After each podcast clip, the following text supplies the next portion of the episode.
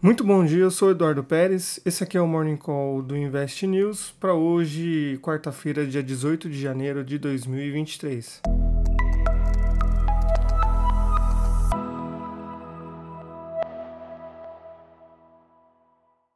Os mercados globais encontram um momento de respiro com ganhos no começo dessa quarta, depois das preocupações com o lucro da Goldman Sachs abaixo do esperado e também com o ritmo econômico da China afetando o desempenho das bolsas internacionais.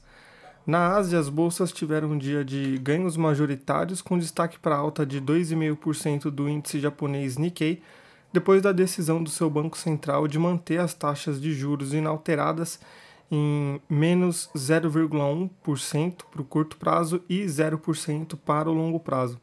Já os demais índices tiveram altas de 0,47% em Hang Seng, 0,01% em Xangai, 0,04% no TAIEX, enquanto o COSP foi a exceção aos seus pares com uma queda de 0,47%.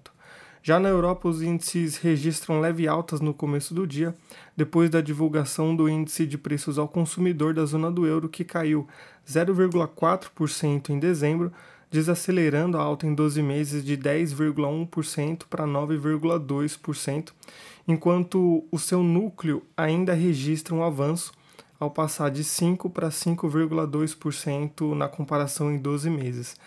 As altas observadas nas bolsas no começo da manhã eram de 0,07% do DAX, 0,05% do FTSE, 0,15% no CAC, 0,77% do IBEX e 0,15% no Eurostox. Falando sobre os pré-mercados dos Estados Unidos, os contratos futuros dos principais índices sobem no dia depois de um pregão misto ontem na terça-feira.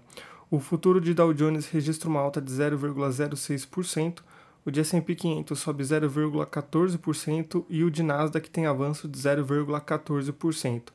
E além da temporada de balanços do quarto trimestre de 2022, os investidores acompanham também a divulgação do índice de preços ao produtor dos Estados Unidos, as vendas no varejo e a produção industrial, todos referentes ao mês de dezembro, assim como acompanham também a divulgação do livro bege e os discursos de autoridades de política monetária como Rafael Bostic e Patrick Harker, ambos membros do FONC.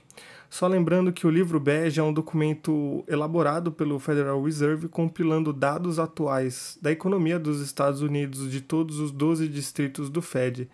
Esse documento ele é divulgado oito vezes por ano e contém diversos dados da economia dos Estados Unidos, como a inflação, dados do desemprego, dados de salário e também a confiança dos agentes econômicos em relação à economia do país. Falando agora do Brasil, o índice Bovespa encerrou a terça-feira com uma alta de 2,04%, trazendo o índice aos 111.439 pontos, enquanto o dólar registrou uma queda no dia de 0,81% aos R$ 5,10.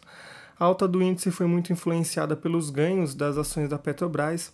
O papel Petri 4 chegou a subir 6,16% ontem e o papel Petri 3 subiu 7,04%, com o avanço do barril do petróleo no mercado internacional. E, de acordo com a matéria do Valor Econômico, o governo atual prepara uma proposta para mudança da lei das estatais para flexibilizar as regras para posses de cargos que atualmente são preenchidos por indicações técnicas e que podem passar a ser realizadas por indicações políticas, abrindo mais espaço para aliados e também para parlamentares não eleitos em conselhos de estatais. O texto está parado no Senado e, caso ele seja aprovado, ele ainda precisa retornar à Câmara dos Deputados antes de seguir para a sanção presidencial. Com isso, a gente encerra o nosso Morning Call de hoje. Fica sempre o convite para vocês acessarem o relatório completo aqui no investnews.com.br. A gente retorna amanhã, dia 19, quinta-feira. Uma boa quarta para todos. Tchau, tchau.